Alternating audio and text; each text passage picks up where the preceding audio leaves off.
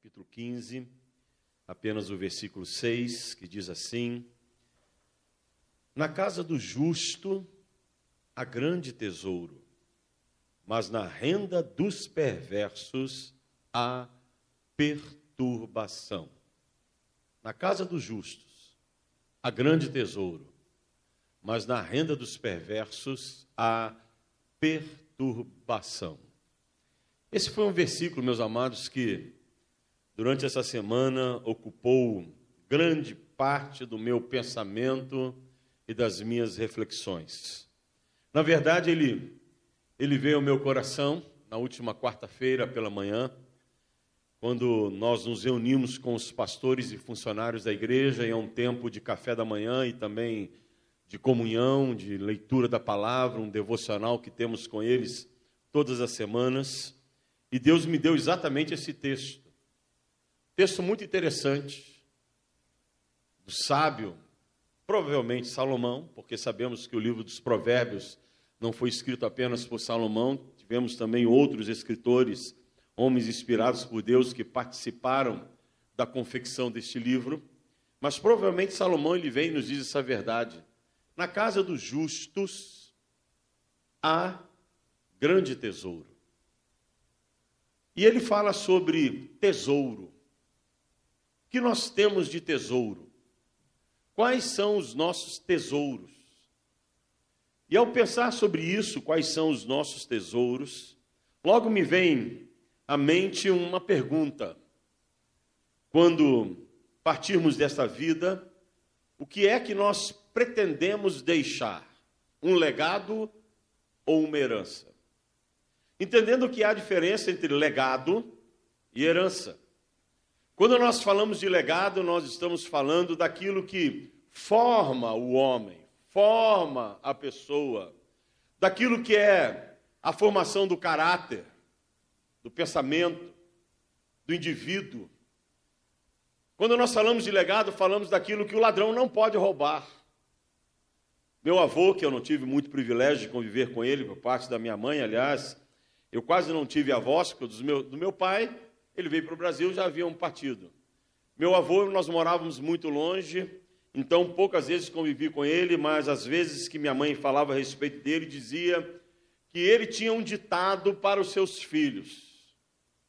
A grande, o grande tesouro que um pai pode deixar para um filho é a educação. Ladrão não pode roubar, ninguém pode destruir. Isso você levará consigo todos os dias, aonde você estiver. Então, quando nós falamos de legado, nós estamos falando disso que nós damos aos nossos filhos. Que podemos deixar como exemplo, exemplo para os nossos filhos, que é a vida moral, a vida espiritual, a vida relacional dos relacionamentos a cada dia. E nós sabemos que os nossos filhos, eles mais é, eles mais se preocupam com o que vem em nós do que com aquilo que nós falamos. Um filho, ele vê o exemplo do pai, vê o exemplo da mãe, muito mais do que a fala. A fala é um discurso, e a fala você logo esquece, mas o exemplo daquilo que você viu, isso você levará por toda a sua vida. Aonde você for, você guardará aquilo que seu pai fez, aquilo que a sua mãe fez, aquilo que ele, as atitudes que eles tinham quando você ainda era criança e você ficava maravilhado com aquilo. Isso é um legado que deixaram para você e é um legado que você tem que se preocupar em deixar para gerações vindouras, para os teus filhos, para os teus netos, para aqueles aqueles que vierem. Então, quando nós falamos de legado, nós estamos falando de algo muito grande, que é chamado na Bíblia de o tesouro. O grande tesouro que é diferença, diferente de, de herança. Herança se refere a bens materiais. Aquela, aquele carro que você deixou ou vai deixar, aquela casa, é, aquilo que você construiu de bens materiais, e que às vezes alguém leva anos a fio para construir e vem a geração seguinte e destrói tudo. Então herança é algo muito relativo. Que hoje você tem, amanhã não tem mais. Que você deixa para os seus descendentes e muitas vezes eles não vão valorizar e aquilo vai se perder. Então, quando nós falamos de herança, nós estamos falando de coisas corruptíveis, destrutíveis, que alguém pode levar, que o governo pode tomar, que pode se perder com o tempo, porque a geração que veio logo em seguida resolveu vender para desfrutar de alguma maneira. Então há uma diferença entre legado e herança. E aí vem uma outra pergunta: qual tem sido a tua preocupação? Em deixar um legado ou deixar herança? Vivemos numa sociedade que nos leva a deixarmos herança. A nossa sociedade, que é uma sociedade extremamente capitalista, e não estou dizendo que o capitalismo é ruim, porque qualquer governo humano é ruim, porque vem de pessoas falíveis e corruptíveis. Então, às vezes, quando nós falamos de capitalismo, logo os socialistas se levantam e dizem: É isso aí, pastor, fala contra o capitalismo mesmo, porque o socialismo que é bom. Socialismo é bom só para quem está na liderança. Basta você olhar a riqueza que Fidel Castro construiu durante o tempo de, de escravidão do povo cubano. Então não existe governo humano que seja um governo em que você pode dizer é muito bom. Você pode dizer é menos ruim. Menos ruim. Mas somos uma sociedade levada a deixarmos herança. Constantemente estamos ouvindo pessoas dizendo: olha, você tem que deixar um bom dinheiro para os seus filhos, tem que deixar um bom carro, uma boa casa. Nós, às vezes, caímos nessa cilada de lutarmos, lutarmos, lutarmos para deixarmos herança e não nos preocupamos com os legados.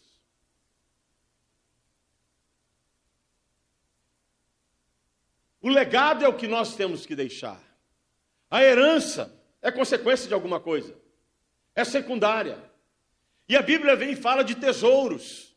O tesouro que nós temos que deixar para os nossos entes queridos é o legado.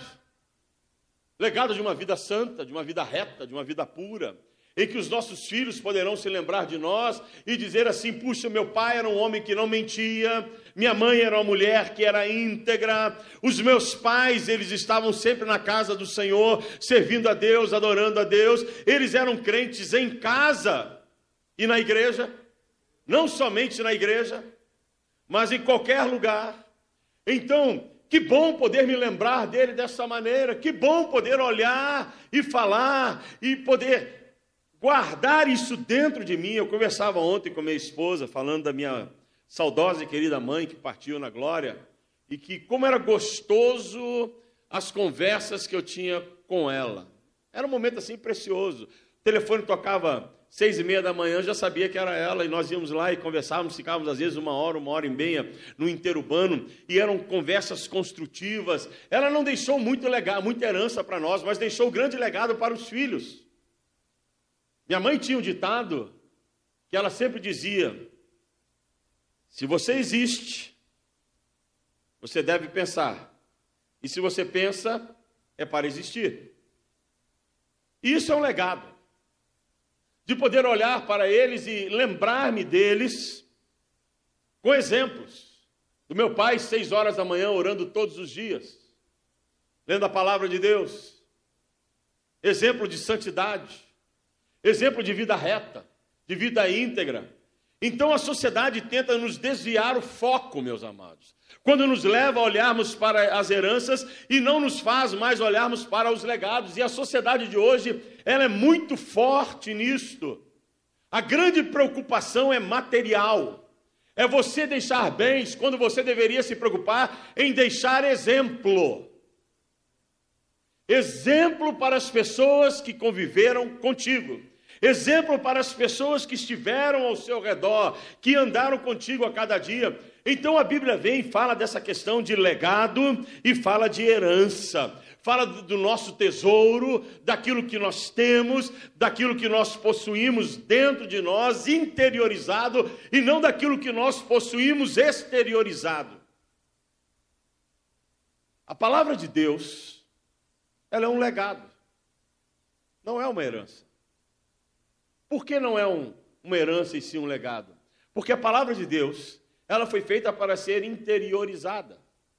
Você guardá-la dentro de si. A tua palavra escondi no meu coração, diz o salmista, para não pecar contra ti.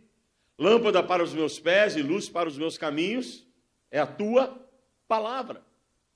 Então ela é um legado que o Senhor deixou para nós, que o Senhor tem colocado diante de nós, e que nós devemos preservar isto e guardar cada vez mais e ensinar aos nossos filhos esse legado que se chama a palavra de Deus, que é o maior tesouro que nós temos nas mãos, meus amados. Não é o dinheiro, não é a riqueza material, não é aquilo que você pode apalpar que é o teu maior tesouro, mas é a palavra de Deus, porque a palavra de Deus nos leva até Cristo, Cristo nos leva até a vida eterna, e a vida eterna é o que todos nós devemos ansiar a cada dia, a cada instante. Então nós estamos diante de um tesouro que é o legado de Deus para nós. Por isso que o crente tem que ler a palavra todos os dias, tem que meditar nas Sagradas Escrituras, tem que participar de, de, de cultos, ouvir a, a, mensagem e participar de escola dominical e ser seletivo naquilo que está ouvindo. Hoje de manhã eu estava vindo para a igreja conversando com meu filho, meu guarda-costa. Qualquer problema eu saio correndo e deixo ele lá. Se vira, nego. Mas ele estava me falando de um culto que ele assistiu na mídia nesses dias, em que o tema do culto é ativação espiritual. E eu fiquei pensando, se existe ativação espiritual, existe desativação espiritual. E as pessoas começam a correr atrás de um negócio chamado ativação espiritual. Ativação, eu tenho que me ativar espiritualmente. Não, meus amados, você tem que estar ativo espiritualmente todos os dias, ligado em Deus a cada instante, e não ter essa coisa de ficar fazendo ativação espiritual todos os dias, não. Porque se você ativou, é porque você desativou. Se você desativou e você morrer naquele instante, talvez você esteja longe de Deus. Então nós temos que entender que Deus nos deixou um legado chamado a palavra dele, para que possamos estar ligados nele a cada dia, a cada instante, sintonizados nele, vivendo essa experiência maravilhosa que é penetrar nas sagradas Escrituras, tomar a palavra para nós, guardá-la no coração e poder dizer: Senhor, que coisa maravilhosa, que coisa linda, que coisa tremenda, este legado que tu deixastes para mim, como sendo um tesouro para a minha vida. Quando nós olhamos para o ministério de Jesus Cristo, o ministério de Jesus Cristo, ele foi um legado. Percebam isso ele não deixou nenhum bem material. Deixou legados. Quem conhece muito bem, Dona Maria José que está, Sandra ali também, a Joia Júnior, Joia Júnior, que foi um dos grandes poetas cristãos, em que ele tem uma poesia que ele diz que tudo que Cristo tinha era emprestado. O jumentinho que ele entrou na cidade era emprestado. O túmulo que ele foi sepultado era emprestado, era de José de Arimateia, não era dele. José de Arimateia chega e pede o corpo para poder ah, colocar o Jesus naquele túmulo, era emprestado. Até a cruz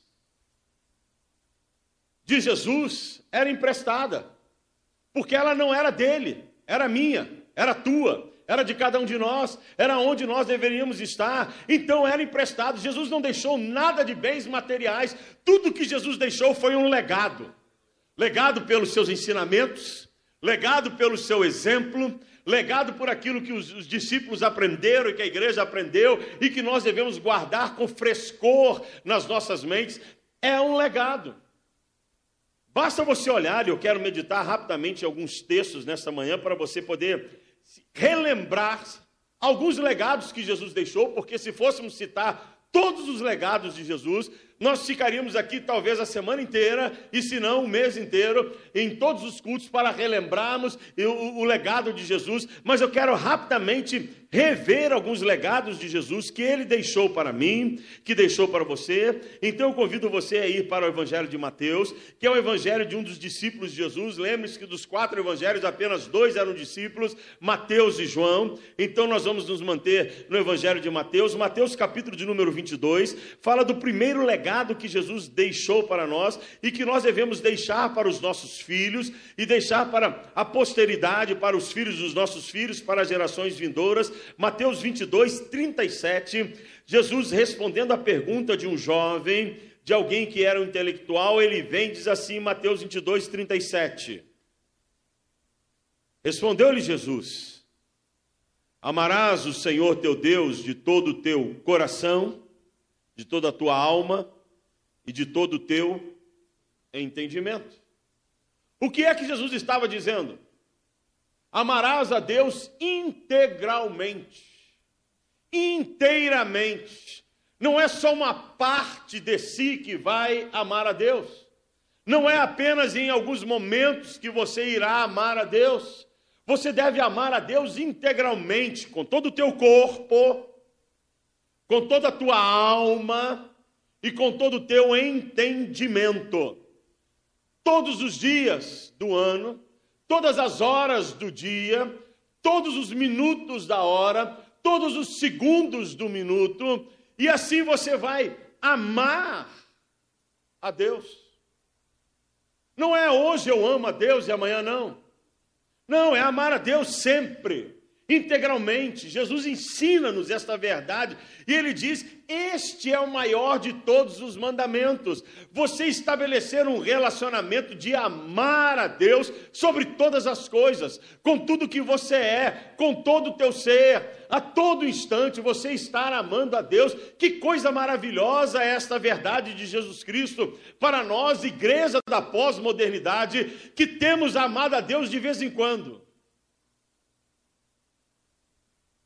Porque se nós amássemos a Deus totalmente, integralmente, nós evitaríamos o pecado. Porque o pecado aborrece a Deus, entristece o coração de Deus. Nós evitaríamos vícios, paixões, desejos carnais e nos lançaríamos a uma busca do Senhor, em dizer para Ele: Senhor, não quero me afastar de Ti, quero viver contigo, porque quem ama quer estar próximo. Se você ama a Deus, você quer ter intimidade com Deus ter intimidade com o Senhor. Sabe, meus amados irmãos, de vez em quando algumas pessoas que já passaram por nós na igreja, eu encontro com elas e dizem assim: Ai, pastor, como eu te amo. Eu sou mal criado. Se me amasse, estaria junto comigo, não teria abandonado e deixado a comunhão da igreja. Se amasse, andaria junto, aguentaria tudo junto, porque eu tenho irmãos na igreja que me amam, e por me amarem, eles me suportam. e estão comigo há anos, há anos. Mas quem ama, não abandona. Quem ama, não deixa.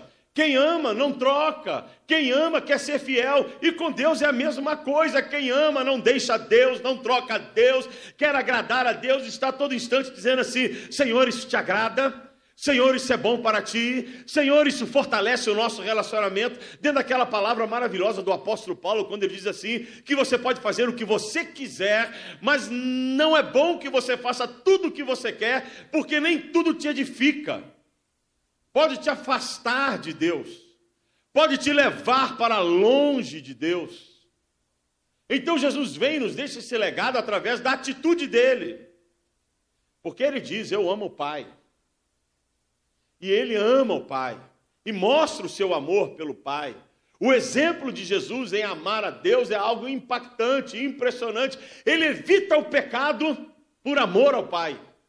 Ele se entrega no sacrifício na cruz, primeiro por amor ao Pai, porque ele estava vendo quanto o Pai sofria pelo nosso pecado, o quanto o Criador sofria pelo pecado da criatura. Então, por amor ao Pai, ele também vai se entregar, e depois, por amor a cada um de nós, ele vai e se entrega. segundo legado que Jesus nos deixa, ainda está em Mateus 22, só que dessa vez no versículo 39. Amarás ao teu próximo como a ti mesmo. Amar a Deus sobre todas as coisas e ao próximo como a ti mesmo. Amarás o teu próximo como a ti mesmo. O que é amar ao próximo como a ti mesmo? É você querer o bem para o outro assim como você gostaria que fizessem para ti. É você poder chegar e dizer assim: puxa, se me falassem tal coisa, eu me ofenderia, então não vou falar isso para o meu irmão, porque vai ofendê-lo. É você ter uma atitude com o teu próximo, entenda que a palavra próximo não é ter uma atitude para com aquele que não é o teu próximo. Aqui ele está falando do próximo, daquele que convive, daquele que está contigo, daquele que se aproxima de você, daquele que quer estabelecer um relacionamento contigo, daquele que está realmente tentando construir uma ponte, um elo, uma ligação. Então é você olhar e procurar amá-lo de tal forma que você vai fazer para ele o bem, não o mal. Porque Jesus fala nesse texto do próximo e fala no outro texto do não próximo, que é o que nós vamos ver. Mas o próximo é aquele que está contigo. Um irmão que está na igreja é teu próximo. Alguém da tua família é o teu próximo. Alguém que está no teu, teu relacionamento diário é o teu próximo. O teu funcionário é o teu próximo, o teu colega de bancada de trabalho é o teu próximo, aquele que você conversa é o teu próximo, é alguém que está próximo de você. Então você deve procurar fazer o bem para ele, amá-lo de tal maneira que você faça para ele aquilo que você gostaria que fizesse para você. E é um legado de Jesus, porque várias vezes ele fez isto. Ele vai e ama quem se aproxima dele. Ele ama quem o busca. E isso indistintamente, ele não olhava para a posição social, ele não olhava para a cor, ele não olhava para a questão religiosa, a pessoa se aproximava, Jesus o amava. Então ele deixa o exemplo para que nós façamos a mesma coisa. Lembre-se que o apóstolo Paulo vem e diz assim: sejam imitadores de Cristo como filhos amados. Amados.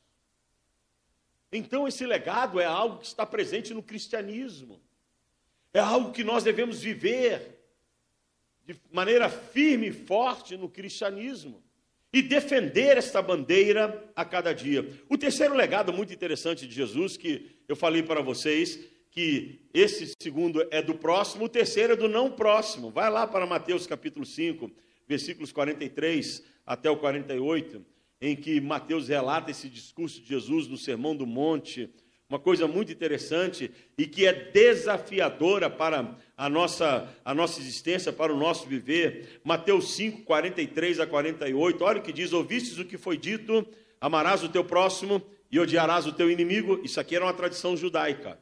Eu, porém, vos digo: amai os vossos inimigos e orai pelos que vos perseguem para que vos torneis filhos do vosso Pai Celeste, porque ele faz nascer o seu sol sobre maus e bons, e vir chuva sobre justos e injustos.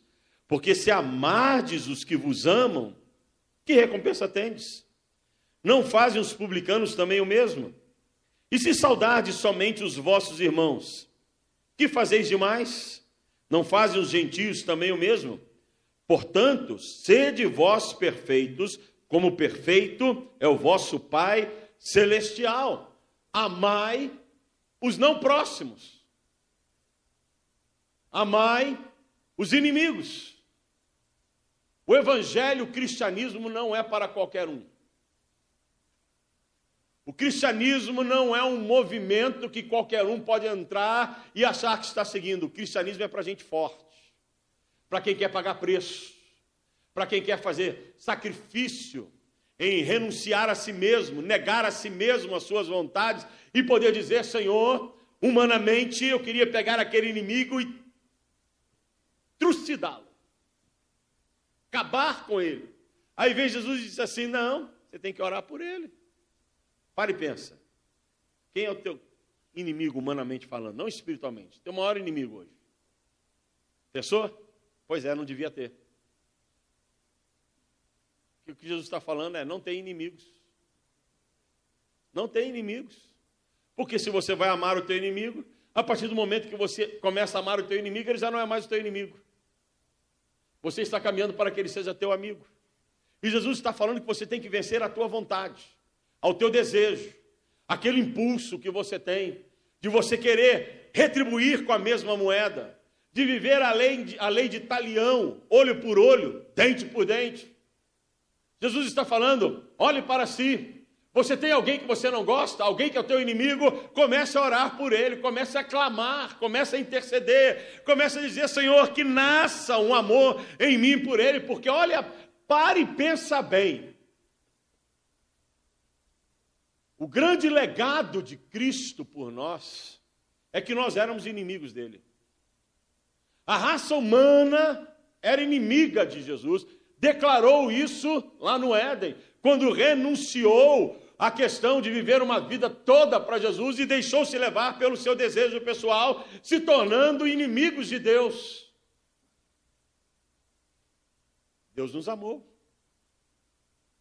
pagou um preço por nós, e está dizendo a cada um de nós: olhe para mim, eu amei vocês, eu paguei um preço por vossa causa, vocês mereciam a morte, vocês mereciam serem exterminados, e eu poderia ter feito isso muito bem no Éden, mas eu decidi andar pelo caminho do amor, como vocês devem seguir o meu exemplo e andar pelo caminho do amor. Então, se alguém se levantar para te perseguir, ao invés de você retribuir na mesma moeda, comece a orar por aquela vida. Senhor, que se converta. Senhor, que seja transformado. Senhor, que isso seja mudado. Deus, entra com teu espírito.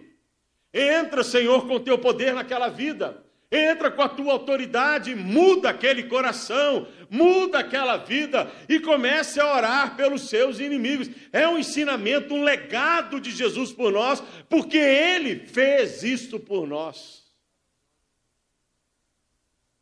Aí você vai para Mateus capítulo 18, versículos 21 e 22, que nós já pregamos recentemente na igreja, em que Jesus vem e diz assim: então Pedro, aproximando-se, lhe perguntou: Senhor, até quantas vezes meu irmão pecará contra mim que eu lhe perdoe? Até sete vezes, que era o pensamento judaico de um homem perfeito? Respondeu-lhe Jesus: Não te digo que até sete vezes, mas até setenta vezes sete. Quantas vezes forem necessárias? Quantas vezes? Meus amados, quantas vezes Jesus já não nos perdoou? Quantas vezes você pecou, pediu perdão e Jesus te perdoou? Foi uma vez só? Foram sete vezes só? Com certeza muito mais do que isso. Muito mais. Então Jesus vem e diz assim: ó, olha para mim, eu perdoei vocês. Então vocês devem seguir o legado do meu exemplo e também praticarem o perdão constantemente, a todo instante, a todo momento. A todo momento, vai. Se tem algo entre você e teu irmão, procura reconciliar-se com seu irmão. Se ele não aceitar, faça aquilo que a Bíblia diz: bate as sandálias. A tua parte você fez. Você foi lá, se humilhou, pediu perdão, amou aquela pessoa, aquela pessoa virou o rosto e não quis liberar o perdão, aprenda o seguinte: o perdão nunca é para o outro, o perdão é para você. É uma libertação interior de sentimento de amargura que você carrega dentro de si. Então, quando você perdoa, você está sendo liberto. Deus, ele perdoa sempre porque ele não quer ser escravo da ira, ele não quer ser escravo do, do, da amargura, ele não quer ser escravo do ressentimento. Então, ele, ele se liberta disso, lança o perdão, o perdão nos alcança e nós temos que entender essa dinâmica do perdão, meus amados. Tanta gente vivendo amargurada por falta de perdão, porque não entendeu a palavra de Deus, porque não é capaz de perdoar o próximo, mas carrega consigo pensamentos, sentimentos, dores, ressentimentos, amarguras e vai sendo auto-sabotado e se autodestrói, porque não, não entende essa dinâmica da palavra de Deus de perdoa. Perdoa sempre. Um dos maiores exercícios que nós, os pastores, fazemos é de perdoar. É um dos maiores exercícios. E de vez em quando Deus nos põe em cada situação que a gente tem que exercitar o perdão.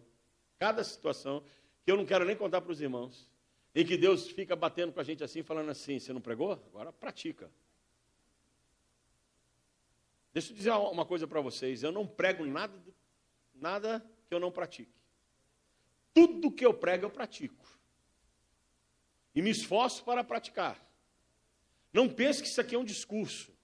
A minha vida é um exercício a cada dia e a cada instante e a cada momento, porque eu tenho um Espírito Santo que me cobra, que me direciona, e assim deve ser a tua vida, porque eu aprendi, recebi um legado de que eu responderei a Deus e não a minha liderança e não aos meus chefes, mas eu tenho um Deus a quem eu responderei no dia do juízo final. Então hoje eu tenho que andar da maneira em que agrade ao Senhor, e assim cada um de nós nós, meus amados. Então Jesus vem e diz assim: perdoe sempre. Aí você vai para Mateus, capítulo 5, versículo 3 a 12, que você conhece muito bem, e por ser um texto longo, nós não iremos ler, mas é um texto que fala sobre as bem-aventuranças. Em que Jesus diz assim: seja um bem-aventurado.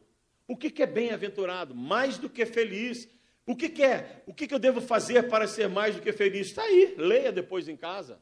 O que você deve fazer? Ser manso de coração, deve ser, ah, deve chorar aos pés do Senhor, humilde de espírito, limpo de coração, misericordioso, pacificador, deve olhar para aqueles que te perseguem e não deixar que eles te atinjam, e lembrar que mesmo perseguido você está servindo a um Deus e que o nosso tesouro não é terreno, ele é celestial. Então, se alguém te perseguir, regozije-se e exulte, porque grande é o vosso galardão no céu, e é buscar a vida de bem-aventurança. Jesus era um bem-aventurado, meus amados.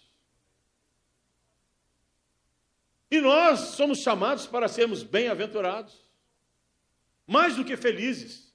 E para ser mais do que felizes, não é olhar para as coisas terrenas, é olhar para as coisas espirituais, não é buscar as coisas cá de baixo, é buscar as coisas lá do alto, é entender que nós não somos cidadãos deste mundo, somos cidadãos do reino celestial, do nosso Senhor e Deus, e o que nós devemos buscar é o que interiorizará, ou, in, ou colocaremos dentro de nós.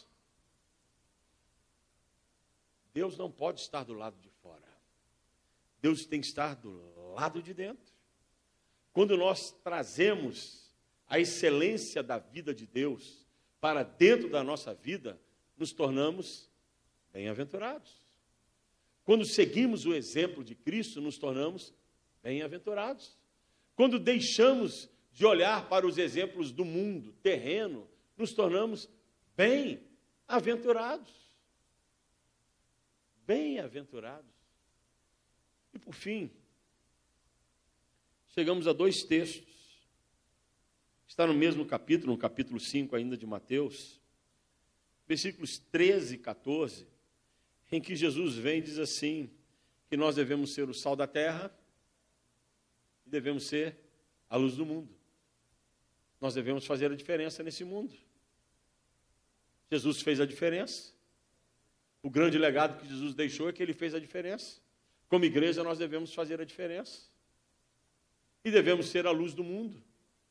Ou seja, iluminar aonde há trevas, iluminar aonde o pecado está, sermos resplandecentes, a glória de Deus reluzindo em nós, a glória de Deus sendo trazida a este mundo através de nós, como Moisés, ao descer do monte, seu rosto resplandecia. Ele era luz naquele momento, e nós somos chamados para sermos luz neste mundo em trevas, e o mundo está em trevas. A igreja deve ser a luz. Deixa eu dizer algo para os irmãos, que eu iria fazer no final do culto, e gostaria que os irmãos prestassem bem atenção no que eu vou dizer e compreendessem o que eu vou dizer. Estamos vivendo dias no nosso país em que muitos líderes evangélicos têm se levantado e conclamado o povo a ir às ruas. A igreja, ela é apolítica. Não é bandeira da igreja as questões políticas. É bandeira da igreja pregar a palavra do Senhor para que haja um movimento de conversão nesse país. Não podem os líderes religiosos e evangélicos conclamar o povo cristão a ir às ruas, temos que conclamar o povo cristão a dobrar os seus joelhos, a clamar por Jesus Cristo, porque Jesus tem poder para fazer a diferença, assim como John Wesley fez na Grã-Bretanha no século XVIII, em que existia uma turbulência política, econômica e social naquele país, e ele saiu pregando a palavra de Deus, ele se trancou num quarto com mais dois e começaram a orar para que Deus trouxesse um avivamento à nação da Grã-Bretanha, ou ao reino da Grã-Bretanha, e assim houve, e aquele país foi sacudido, houve um avivamento espiritual, mas ele não foi às ruas para defender o governo, ele não foi às ruas como bandeira política, ele não foi às ruas para dizer o povo tem que ir para defender o governo. Não, o povo tem que orar, dobrar os joelhos e clamar: Deus, sara esta nação e promover um avivamento espiritual nessa nação, para que vidas sejam transformadas, para que vidas sejam libertas e vida de todos, de presidente, de, de ministros do STF, de ministros da, da nossa nação, para que haja conversão nesta nação, porque o problema da nossa nação chama-se pecado. Não é quem está no poder, é o pecado. Não é quem está fora do poder, é o pecado. O problema da nossa nação é o pecado. Então, se o pecado é o problema da nossa nação, a igreja tem que ser luz neste momento. E a luz é levantar-se e dizer: Nós vamos nos unir em oração, repreender as hostes do inferno e declarar: Jesus Cristo, tu podes fazer a diferença na nossa nação. Se você quiser ir, à rua, você vai como cidadão. Mas deixa eu colocar algo para você: você nunca vai ouvir esse pastor aqui dizer, vamos para as ruas, a não ser para pregar o Evangelho de Jesus Cristo. Mas não é função da igreja se envolver na política, não é função da igreja colocar-se em partidos, defender cor, não é função da igreja nós nos aliarmos a qualquer ideologia política, é função da igreja pregarmos o grande legado, que é a palavra do Senhor, e acima de tudo, vivermos este grande legado, que é a palavra do Senhor, porque muito pode, por sua eficácia, a oração de um justo. Tudo que dois concordarem sobre a face da terra, pedindo ao Pai, ser-lhes-á concedido. Se nós concordarmos que Deus pode mudar a história dessa nação e nos unirmos como igreja para isso, grandes coisas o Senhor fará no nosso meio, grandes coisas o Senhor fará na nossa nação. Mas Jesus foi sal da terra. Jesus foi luz do mundo. Jesus se levantou para pregar a verdade de Deus. E isso fez toda a diferença. Tanto fez que hoje você está aqui para adorar a esse Deus de maravilhas, a esse Deus abençoador, a esse Deus que nos ama. Então Deus tem deixado um legado para nós. O que temos feito com o legado de Deus? O que temos feito com o legado do Senhor? Deus procura homens e procura mulheres que queiram dizer: Senhor, eu quero viver este legado e deixar um legado para gerações vindouras através de um exemplo de uma vida espiritual, moral, social reta diante de ti e diante dos homens. Feche teus olhos, curva a tua cabeça. Nessa manhã, Deus nos trouxe aqui para nos acordar.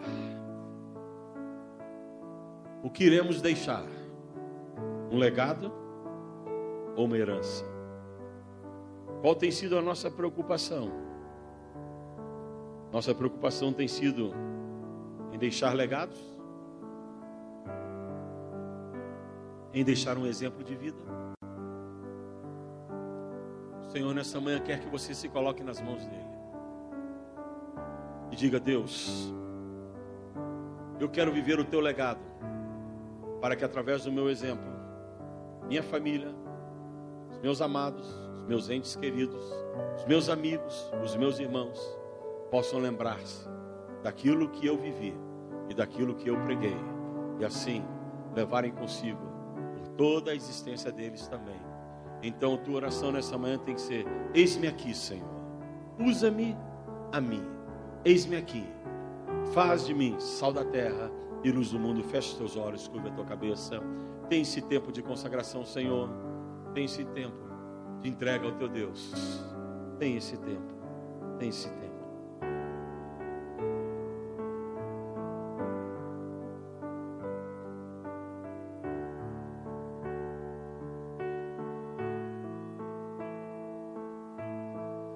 Oh Deus, eis-nos aqui na tua presença.